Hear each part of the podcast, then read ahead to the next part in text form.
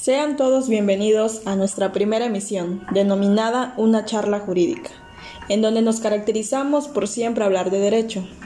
Encargadas de ello está mi compañera Leinet Basilio Cetina y una servidora, Marta Sujeiri Fabián Montalvo, alumnas de la licenciatura en Derecho del octavo semestre de la Universidad del Golfo de México. Así es, muy buenas tardes, ¿cómo están? Espero que muy bien. Así como mencionaba mi compañera Marta, en este primer podcast estaremos encaminándonos hacia los contratos mercantiles, que para ello es importante saber de la intervención que tienen en nuestra vida cotidiana, que aún sin saberlo, muy probablemente tú también has hecho un contrato mercantil. Es correcto, compañera.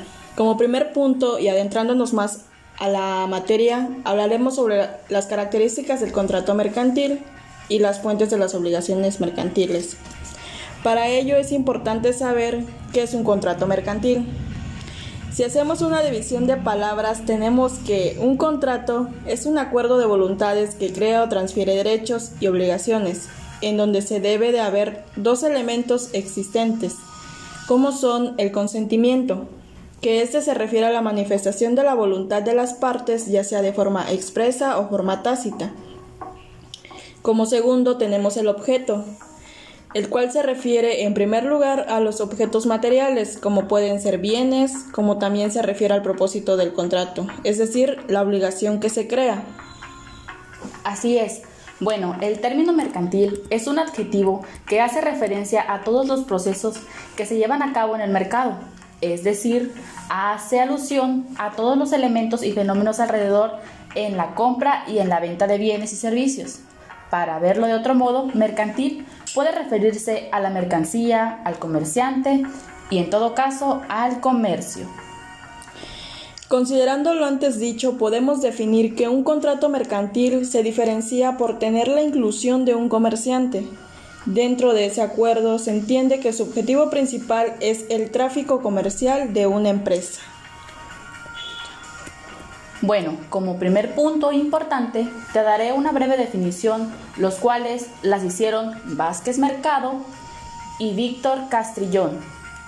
Estos autores mencionan que se puede considerar que el mercantil constituye el vínculo jurídico por el cual un sujeto debe cumplir frente a otro una prestación que tiene carácter mercantil, porque el acto que se origina es de, la, es de su misma naturaleza, y que en principio del derecho de las obligaciones no es solo un ámbito civil, sino que se va emparejado a la evolución mercantil o económica.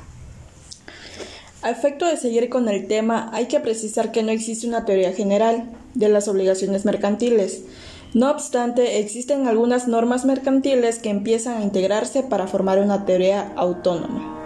En algunos casos específicos, pese a que aún falta bastante por integrarse, uno de estos puntos muy importantes serían las obligaciones mercantiles, que se fundan en las obligaciones civiles del derecho, del derecho perdón, civil federal y luego se refieren al Código de Comercio, que las menciona en sus artículos que constituyen los contratos mercantiles.